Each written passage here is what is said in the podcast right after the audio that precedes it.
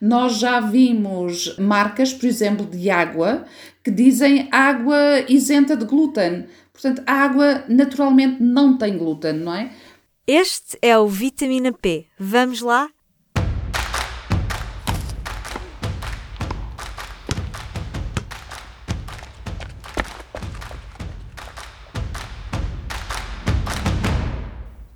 Viva! Bem-vindos ao Vitamina P. Eu sou a Carla Pequenini e este é o podcast de nutrição e desporto do público.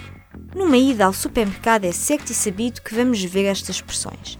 Sem glúten, natural, integral, light, antioxidantes. Mas o que querem realmente dizer? Comprar produtos com estes rótulos é melhor? E vale a pena pagarmos mais por eles? Para nos ajudar a desmistificar o mundo das alegações nutricionais e dos rótulos, convidamos Dulce Ricardo, engenheira agroalimentar na DECO Proteste, a Organização de Defesa do Consumidor. Como é que é uma forma fácil e simples de ler um rótulo para ajudar a escolher um, um produto? Ou seja, se não olhamos para as letras grandes, olhamos para o rótulo, que valores é que devemos ter atenção no rótulo? A, a forma mais fácil que um consumidor tem é, ao ler o rótulo, há coisas muito importantes que o consumidor tem de ter em atenção. Para começar, tem de ter em atenção a lista de ingredientes. E isto porquê? Portanto, isto entrando um bocadinho naquela linha de às vezes estamos a comprar algo que não pensamos bem naquilo que estamos a comprar. A lista de ingredientes, por vezes, vou dar um exemplo de um sumo de lixa, por exemplo. Se eu não for ler os ingredientes, o que às vezes acontece é que esse produto tem lixa, tem uma fotografia muito interessante só com lixas, só que o teor de lixas é muito baixo. Às vezes um iogurte também pode dizer iogurte morango, mas isso não significa que tenha morangos. Portanto, aí o sabor a morango pode-lhe ser dado pelo aroma. Portanto, para facilitar a vida do consumidor, em primeiro lugar tem de ler muito bem o rótulo, começando pela lista de ingredientes e ver efetivamente quais são os ingredientes que aquele produto que ele está a levar para casa tem e se corresponde àquilo que, que ele quer levar para casa. Em segundo lugar, tem de olhar também para hum, a declaração nutricional do produto. E aí vem descrito todos os teores que o produto tem em termos de valor energético, proteína hidratos de carbono. Aqui, a leitura para um consumidor também é difícil. O que é que nós uh, recomendamos de facto para facilitar a vida? Compare entre produtos, se quiser levar um produto com um teor mais baixo de gordura ou de açúcar, compare dois, três produtos e leve aquele que de facto tem menor teor ou maior, consoante aquilo que realmente pretende. E nesse sentido, eh, tem também havido alguma evolução, havendo marcas que já colocam no, no, nos seus produtos uma avaliação global para o consumidor eh, que existe agora o, o Nutri-Score, por exemplo, que mediante... São aquelas cores que Exatamente. ABC... Mediante um esquema de, de semáforo, não é? E, uh, com cores e com letras, A, B, C, D e E, ajuda o consumidor a interpretar e mais facilmente saber o que é mais equilibrado para ele poder fazer uma escolha uh, mais consciente de uma forma geral. Portanto, aí terá de saber mais em termos de valores uh, e saber o que é que é pouco ou muito ou, ou, médio, não é? Por exemplo, posso deixar aqui alguns valores de referência para os consumidores que estão mais a, a, atentos.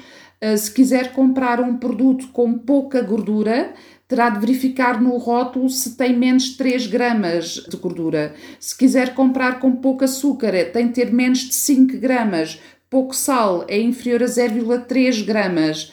Uh, portanto, isto já é em termos de valores, não é? Por isso é que a DEX tem defendido muito para ter uh, uma rotulagem uh, esquemática em termos de cores que facilite a vida do consumidor. Portanto, este sistema de semáforo ajuda a saber, porque é, é intuitivo, não é? Portanto, o vermelho, o verde, o amarelo, e isso ajuda o consumidor a fazer uma escolha mais intuitiva e mais rápida. Só para recordar, para quem quiser apontar, disse que o, os valores de referência-chave eram menos 3 gramas de gordura, menos 5 gramas de açúcar e até 0,3 gramas de sal. Exatamente, e já agora também podemos ir para o extremo oposto, não é? Portanto, um produto que tenha uh, os produtos sólidos mais de 17,5 de gordura já são considerados produtos com muita gordura. Um produto que tenha mais de 22,5 de açúcar é muito açúcar e sal, mais de 1,5 gramas de sal já também é muito. Porquê é que eu estou a focar muito esta gordura, o açúcar e o sal? Porque efetivamente a maior parte das doenças, as doenças mais importantes, mais problemáticas que existem em Portugal resultam uh, de consumos excessivos, quer de gordura, açúcar e sal. Portanto, daí digamos que esta guerra entre aspas, existentes contra o, o consumo exagerado do açúcar, do sal e da gordura. E a DECO também tem no site, e nós vamos colocar também o link na nossa notícia, que a DECO tem até uns cartõezinhos que ajudam e que têm tudo isto legendado no site para quem quiser imprimir e levar na carteira, que eu encontrei há pouco tempo e achei uma ideia até bastante engraçada para quem não quiser decorar estes valores todos. Mesmo assim, o rótulo e aqueles valores todos podem ser assustadores. Olhando só para a lista de ingredientes, há ingredientes que, se aparecerem logo no início, devem ser vistos como alerta? Por lei, os ingredientes, aqueles que aparecem logo no início, são aqueles que são uh, maioritariamente constituintes do produto. Portanto, são aqueles que compõem principalmente o produto. E depois é ver realmente aquilo que nós queremos de facto comprar, não é? Portanto, se nós queremos um produto, uh, imagine que não pode comer uh, ovos. Portanto, tem de terem atenção se na lista de ingredientes tem ovos ou se não tem. Portanto, aí não digo propriamente que haja um vermelho, aí a escolha que está a fazer é uma escolha mais consciente, de acordo com aquilo que pode e de acordo com aquilo que quer comer. E há um outro alerta que gostaria de deixar também muito claro aqui há muitas vezes promoção de notícias erradas e que são veiculadas e que se tornam um bocado moda. E agora há também muito esta moda dos produtos sem glúten. E as pessoas relacionam muito estes produtos sem glúten com dietas e dietas e, e vou emagrecer. Isso é um mito, portanto, não é verdade. O produto, se estiver lá escrito sem glúten, mais uma vez, é uma questão legislativa. Portanto, um produto que diz isento de glúten é um produto que não tem mais de 20 miligramas por quilo, mas aqui o consumidor tem de estar consciente que, se não for celíaco, se não tiver problemas de saúde relativamente ao consumo de glúten, não é necessário estar a ingerir estes produtos que, no geral, até são mais caros. E o mesmo acontece com produtos sem lactose. Portanto, se eh, uma pessoa pode de facto ingerir leite, se não tem problemas, se não for intolerante, não é necessário andar à procura de produtos que digam sem lactose. Portanto, tem-se de ler muito bem os rótulos, temos de conhecer, saber aquilo que podemos comer e não podemos comer e tentar fazer uma alimentação variada e consciente. Sim, nós precisamos sempre pela moderação. Agora estava a falar do, do, glúten e da lactose, mas também se vê muito agora, por exemplo, os ovos, que à partida são alimentos que naturalmente não, não terão um, glúten, que também dizem isentos de glúten. Não sei se haverá uma razão particular para isto ou se é mesmo uma questão de chamar a atenção por dizer sem glúten está hum, é uma buzzword quase atualmente. É, exatamente, concordo plenamente consigo, considero de facto também uma, uma, uma buzzword. Agora coloca-se uh, esta questão do sem glúten e do isento glúten em produtos que naturalmente não o têm. E aí sim é uma ação de puro marketing. Portanto, nós já vimos marcas, por exemplo, de água, que dizem água isenta de glúten. Portanto, a água naturalmente não tem glúten, não é? Portanto, aí sim já é uma ação de puro marketing. Obviamente que vai obedecer à legislação, mas aí é marketing, porque são produtos que naturalmente não, não têm glúten, não tem razão nenhuma de lá estar. Estas alegações nutricionais que por vezes surgem conseguem criar ideias erradas na, na, cabeça dos consumidores. Estava a falar da lactose, do glúten, que por vezes cria-se a ideia que estas coisas não, são, não fazem bem a ninguém. Isto é comum, estas alegações criarem ideias erradas sobre nutrição? As ideias erradas que criam é por causa das informações erradas que circulam. Portanto, é por causa destas informações que circulam de não comer o, o, o, glúten que poderá ajudar a pessoa a emagrecer, que agora também é melhor não consumir leite, quando o leite, se a pessoa não tiver problemas, não faz mal a absolutamente ninguém. Podemos também entrar pela grande moda que também agora anda aí de produtos ricos em proteína. Agora também é tudo rico rica em proteína. Quando, se formos ver, a população portuguesa já consome muita proteína. Portanto, nós somos grandes consumidores de carne, temos também uma alimentação boa em termos de peixe, portanto, também somos grandes consumidores de peixe e só aí já se vai buscar efetivamente muita proteína. Mas criou-se muito esta ideia também de que a proteína faz emagrecer e, portanto, agora vamos todos comer produtos com mais proteína. Portanto, são estas noções que são veiculadas e que são erradas e que precisam de ser desmistificadas. Portanto, no caso da proteína, e da sua ligação à parte da dieta, a proteína não faz emagrecer. Portanto, a proteína tem um efeito saciante que nos faz sentir cheios mais rapidamente. E daí este mito um bocadinho que se criou em torno da proteína. E são questões dessas é que levam muitas vezes com que o consumidor faça opções erradas e muitas vezes opções que lhe custam na carteira, porque geralmente estes produtos são mais caros. Sim. Portanto, falou da proteína, da lactose, dos produtos sem glúten, mais alguma dita buzzword uh, em 2021 que se veja muito nos produtos que às vezes cria mitos na cabeça das pessoas? Os principais que nós temos visto e as grandes modas que agora existem, mais em torno de facto da proteína, do glúten, da lactose, uh, sendo talvez a proteína e, e o glúten aquele, uh, os que mais têm sugerido. Em termos de buzzwords, em termos de questões que nos têm surgido e que temos trabalhado muito agora, são questões muito ligadas mais à questão da sustentabilidade, à questão das pessoas também muito têm esta mania de, dos superalimentos, portanto podemos também entrar por aí uh, pela super... O que é, pela... que é um superalimento? Uh, pois é que a questão é exatamente isso, não existem superalimentos e as pessoas têm, algumas pessoas, devido mais uma vez a notícias que passam, têm muito esta ideia também errada que comendo um dado alimento vão adquirir mais imunidade. Portanto, isso não é correto e é mais uma vez um mito que, de uma vez por todas, tem de parar. Portanto, não existe um único alimento que tenha todos os nutrientes que nós precisamos. Portanto, as pessoas pensam que os superalimentos é, por exemplo, a pera apacato, os mirtilos, existem vários alimentos, as bagas de goji, que são ligados a este conceito de superalimento que pura e simplesmente não existe. Portanto, o que o consumidor tem de saber é que tem de levar esta alimentação variada, esta alimentação equilibrada, e quando eu digo equilíbrio, o equilíbrio tem a ver com as quantidades quantidades que se consome, porque, por exemplo, nós consumimos muita carne, portanto, isto não significa que nos temos de tornar vegetarianos. Portanto, o que significa é que nós temos de consumir as quantidades que são preconizadas de carne. Porque há, há bocado estava a falar das buzzwords e era exatamente uma que eu também podia referir, que é a do vegetarianismo, que agora também em Portugal existem cerca de 9% de pessoas que são vegetarianas e existe uma grande tendência das pessoas quererem optar cada vez mais por uma alimentação vegetariana. Uh, não é errado, obviamente que não é errado, desde que bem feita, mas tem de existir esta noção de o que é de facto necessário é as pessoas comerem de tudo um pouco. Portanto, haver esta variabilidade e é esta variabilidade que vai contribuir para que o nosso sistema imunitário esteja, esteja bom, portanto, que nos ajude depois no, no, no dia a dia.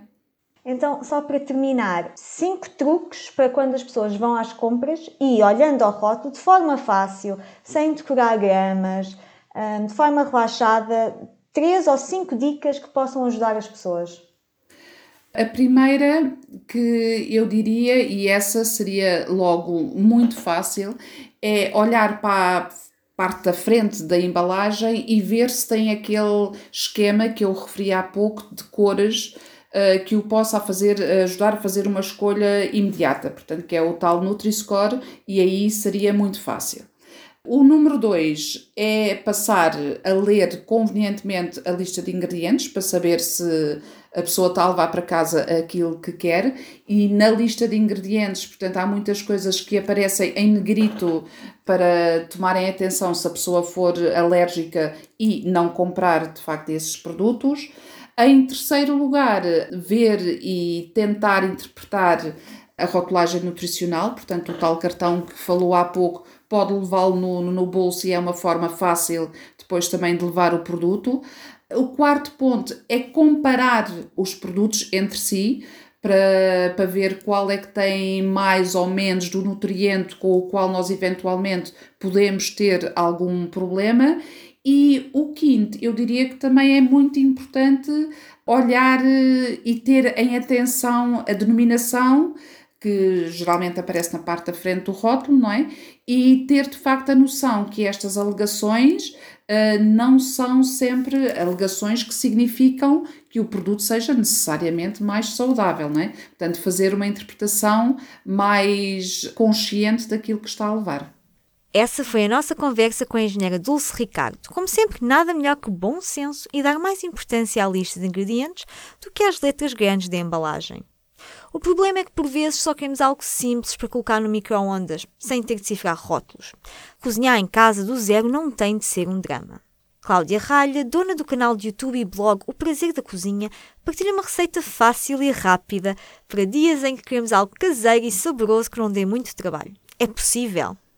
Claro que é possível elaborarmos algo caseiro e bom e em pouco tempo para aqueles dias que não estamos com paciência nenhuma de estar de volta dos tachos. Existem pratos para todos os gostos, com carne ou mesmo vegetarianos, e eu, quando me fazem esse tipo de questões, vem-me logo à memória aquelas receitas de um tacho só, e é exatamente isso que eu vos vou sugerir hoje aqui no podcast. Por exemplo, uma massa num tacho só é rápido de preparar, temos pouca louça para lavar, é delicioso e é a verdadeira comida de conforto. Então eu vou-vos dar quantidades para duas pessoas. Num tacho colocam 200 gramas de esparguete, juntam uma lata de feijão vermelho cozido e escorrido, duas mãos cheias de espinafres frescos, meia chávena de polpa de tomate, um pimento vermelho picado. E eu cá gosto de usar pimenta assada porque acho que dá mais sabor e uh, no meu caso uh, é exato, eu gosto mesmo mais de comer assim o pimento assado. Mas se vocês quiserem utilizar o pimento cru, é possível. Vocês picam bem o pimento e acrescentam então uh, ao tacho. Temperam com sal, com pimenta, acrescentam 400 ml de água, podem juntar um pouquinho de cominhos também. Uh, levam ao lume e assim que ferver, vocês cozinham por 12 a 15 minutos, mais ou menos. O que eu aconselho sempre é verificarem na embalagem o tempo de cozedura da massa e guiarem-se então pelo vosso gosto e pelo tempo que vem lá uh, de sugestão. Vão mexendo de vez em quando, retificam, claro, os temperos sempre e acrescentam mais água se for necessário. Nem sempre é, depende muitas das vezes da qualidade da massa. Uma massa absorve mais água, outra absorve menos. Mas pronto, vocês vão vendo, vão mexendo. A ideia é ficarmos com eh, um caldinho que fica assim mais cremoso e não aguado. Por isso eu acho que vocês devem começar com os 400 ml de água e acrescentam se for necessário. Sempre que acrescentarem água, não se esqueçam é de retificar os temperos, que é para ficar delicioso. No final, quando a massa estiver cozida, podem polvilhar com salsa picada. Se quiserem juntar também uh, um pouquinho de queijo parmesão ralado por cima, podem. Uh, se quiserem deixar uh, o prato vegan, então não acrescentam nada. Eu acho que é uma sugestão muito boa. Para variar, fiquei com água na boca. E quais é são os ingredientes que nunca podem faltar em casa para desenrascar receitas deste tipo? A Cláudia deu-nos algumas sugestões. Por exemplo, nunca faltam espinafres no meu frigorífico ou até no meu congelador, porque tenho muito receio de não comprar frescos e de ficar sem espinafres, e então eu tenho sempre espinafres congelados, ah, porque é um ingrediente com o qual eu não sei viver. Numa massa, ah, num, num arroz, numa sopa. Eu gosto muito de espinafres e então é logo assim o primeiro que me salta à, à ideia. Quando eu era miúdo eu odiava espinafres, por isso tenho que fazer aqui um, um pedido de desculpas à minha mãe, que ela sofreu imenso para me fazer comer espinafres e eu agora sou completamente apaixonada. Em segundo lugar, as leguminosas, como o feijão, o grão e as lentilhas, fazem sempre parte da minha lista de compras. Normalmente eu compro secas para cozer em casa, mas acho que as enlatadas podem ser uma boa opção para quem não, eh, não tem tanto tempo eh, nem disponibilidade para estar a demolhar leguminosas e a cozer. Outra coisa, as massas também nunca podem faltar aqui em casa, desde as mais tradicionais, passando pelas integrais e agora até há umas de lentilhas vermelhas que são deliciosas. Eu aconselho toda a gente a experimentar que elas são mesmo muito, muito boas. Eu adoro-as. Cose no estante, cozinha no estante e, uh, e ficam pratos muito saborosos. Em quarto lugar, os queijos. Uh, acho que não posso deixar de fora da minha lista porque eu adoro comer queijo e, uh, e porque ficam excelentes em alguns pratos. Eu gosto particularmente do queijo feta para saladas e do parmesão para cozinhar, para finalizar pratos de massa. Ficam ótimos mesmo. E por último lugar, eh, porque não podia ser de outra forma, os ovos. Eu sou completamente apaixonada por ovos, são talvez a minha proteína favorita e eu não sei viver sem ovos em casa. Aprova a recomendação dos ovos, dá para tudo, de crepes a ovos mexidos a bolos. Se quiserem explorar outras receitas mais complexas ou novas formas de fazer pão, recomendo o YouTube e o blog da Cláudia. Junta tudo, receitas com carne e peixe, sem carne e sem peixe, para dias de festa e dias de moderação. E por falar em moderação, afinal, parece que comer alguma carne pode ajudar a viver mais anos. Vamos ao estudo desta semana? Há um estudo para tudo! No Japão, as pessoas estão a viver mais desde que começaram a comer mais carne. Isto é um título que tem dado que falar esta semana depois de ser publicado na revista Economist, que traçou a evolução da mortalidade dos japoneses desde os anos 60 até agora e comparou as dietas. A conclusão é desde que a carne se tornou mais comum, as mortes por AVC caíram. Será só uma correlação ou causa e efeito? A ciência mostra que comer muita carne vermelha está associada a um maior risco de AVC, em parte pela gordura e pelo colesterol que contém. Mas comer pouca carne vermelha também pode ser imprudente, porque o corpo precisa de algum colesterol para funcionar. O colesterol não é nada mais do que uma gordura que ajuda a sintetizar hormonas, construir as paredes dos vasos sanguíneos e manter o cérebro a funcionar. Sim, colesterol em excesso acumula-se nas paredes das artérias e pode impedir o sangue de circular. Mas o colesterol em si não é mau. Por exemplo, num estudo com 48 mil britânicos, os vegetarianos eram mais resistentes a doenças cardíacas, mas mais propensos a derrames. E no Japão, desde que o consumo anual de carne passou de quase zero para uma quantidade moderada, as mortes por AVC no país caíram. Outro estudo, que seguiu 80 mil japoneses entre 1995 e 2009, mostrou que os derrames cerebrais eram mais comuns entre as pessoas que comiam menos carne vermelha. Ora, isto leva à tal teoria dos investigadores que alguma carne pode ser fundamental para manter os vasos sanguíneos robustos, mas não tanta que fiquem entupidos. Sim, a diminuição por AVC no Japão pode ter outras causas, por exemplo, a evolução da medicina. Mas alguns investigadores estão a seguir a pista da carne vermelha que mostra que moderação é fundamental. Isto obviamente não quer dizer que as pessoas vegetarianas e veganas serão prejudicadas. Abacate, tumos, manteiga de amendoim, nozes, promovem o aumento do HDL, que é conhecido como o colesterol bom. Resumo, escolha uma alimentação que vos faça sentir bem. Dúvidas, estudos que vos deixem perplexos, enviem-nos tudo para carla.pequenina.public.pt Este episódio foi produzido com a ajuda da Aline Flor. Até breve, fiquem bem, com muita saúde. O público fica no ouvido.